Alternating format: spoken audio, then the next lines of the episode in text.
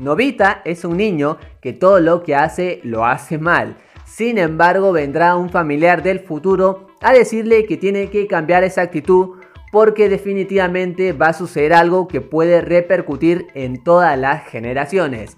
Y ahí Doraemon tendrá un plan para solucionar este caos.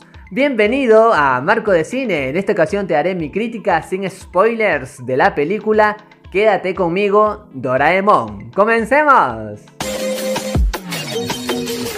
Desde un principio algo que funciona en esta película es definitivamente los pequeños homenajes y guiños que hace hacia los capítulos. Así es que si tú por ejemplo eres fan de esta historia, definitivamente te va a gustar la película. Pero no te preocupes, si tú no sabes nada de Doraemon, quédate tranquilo porque hay una buena introducción que te da todo una base sólida para conocer este mundo. Ahora si vamos un poquito más a la trama, pues obviamente esta trama es un cachito predecible porque ya hemos visto situaciones similares, sin embargo acá se lo dejamos pasar.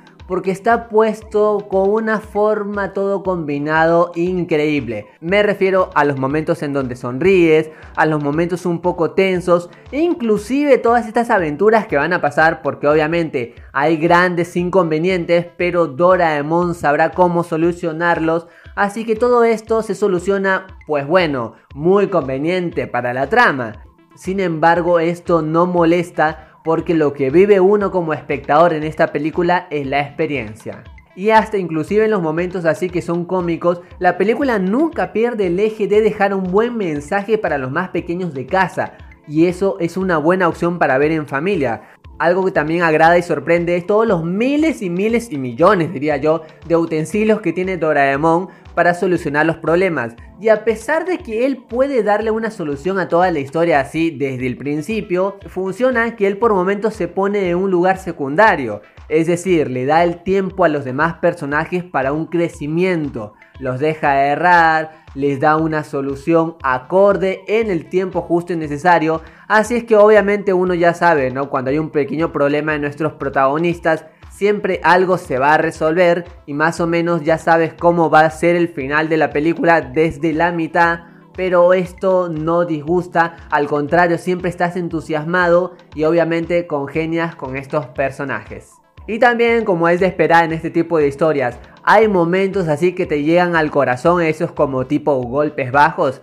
Pues sí, acá la historia también tiene esos golpes bajos, pero ¿qué te puedo decir? No molestan. Puede que no a todos les haga llorar, eso es obvio, pero sí te deja como que una reflexión en el corazón sobre el hecho de creer en uno mismo, sobre qué estás haciendo, sobre las amistades y la cuestión de tener una fuerza innata a uno mismo, de reponerse ante las situaciones.